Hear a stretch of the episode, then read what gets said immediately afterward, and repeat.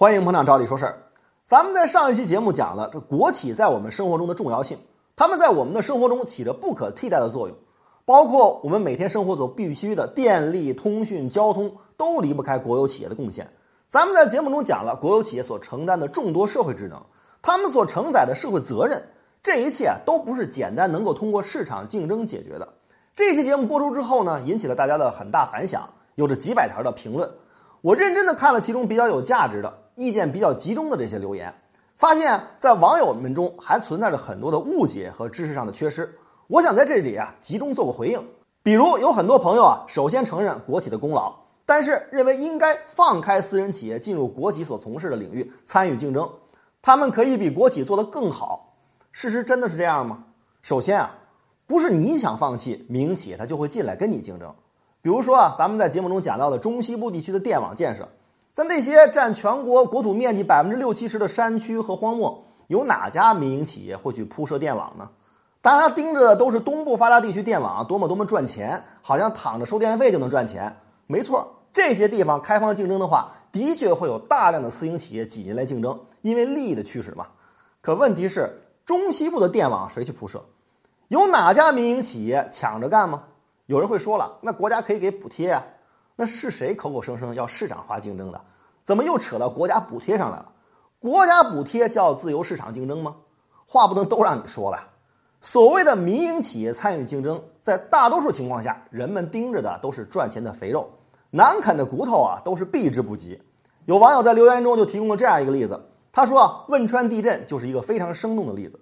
当时有很多的私营水电站，有很多的私营供电网，但是。”灾后被破坏的私营电网就没人管了，后来全是国家电网给重建的。同样的道理，大家都觉得通讯市场赚钱，都觉得铁路赚钱，都觉得这些赚钱的行业呢被国企垄断着。你是光盯着大城市的通讯市场赚钱，光盯着京沪高铁、京津高铁、广深高铁、沪杭高铁他们赚钱，请问占高铁总里程百分之七八十的其他高铁线路呢，有那么赚钱吗？哦，你就想把这些印钞机拿走，其他不赚钱的就不管了，不赚钱的就丢给国家。我就纳闷了，如果你是私营大老板，有这些想法我能理解，但网上那些消费者，你们跟着摇旗呐喊想什么呢？手机也许能降费，但这是以中西部没信号、偏远地区没信号、农村没信号为代价的。也许东部沿海地区的铁路票价能降低，但是那是以中西部地区、偏远地区不通铁路、不通高铁，我们的高铁变地铁为代价的。请问，失去的这些代价，你真的愿意承受吗？春节你想骑摩托车回家，你想恢复到写信跟家人联系的年代，光想享受全国基础设施进步的好处，不想让自己承担任何一点点代价，荒唐可笑。更可气的是，竟然还有人留言说：“难道水电交通我没付费吗？”那废话，你不付费，难道我们给你付费吗？上网门槛真的太低了，什么人都可以留言。还有一个很多人点赞的留言说：“按照我的逻辑，没有国企的国家一定会很落后吗？西方发达国家没几个有国企。”日韩也没有国企，这是为什么呢？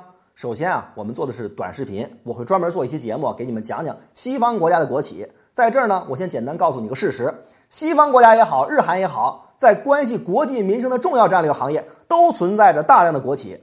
他们的国企没有中国发达，也没有中国做得好，所以他们的基础设施普遍很糟糕。不要看他们比我们早发展了上百年，但是他们现在的基础设施，无论是铁路、电力还是通讯，都比我们差。特别是在一些国土广袤的西方国家，他们的基础设施差到了让我们这些中国人感觉到无法忍受的程度。对于有些人，我说了你也不信，等你有机会走出国门的时候，体验一下就知道了。还有很多人讲到了垄断和服务的关系，垄断和国企的关系，这都一两句话讲不清楚，还是再做一些节目啊，一个问题一个问题聊吧。今天的视频你满意吗？点击赵理说事的头像，还有更多精彩内容啊！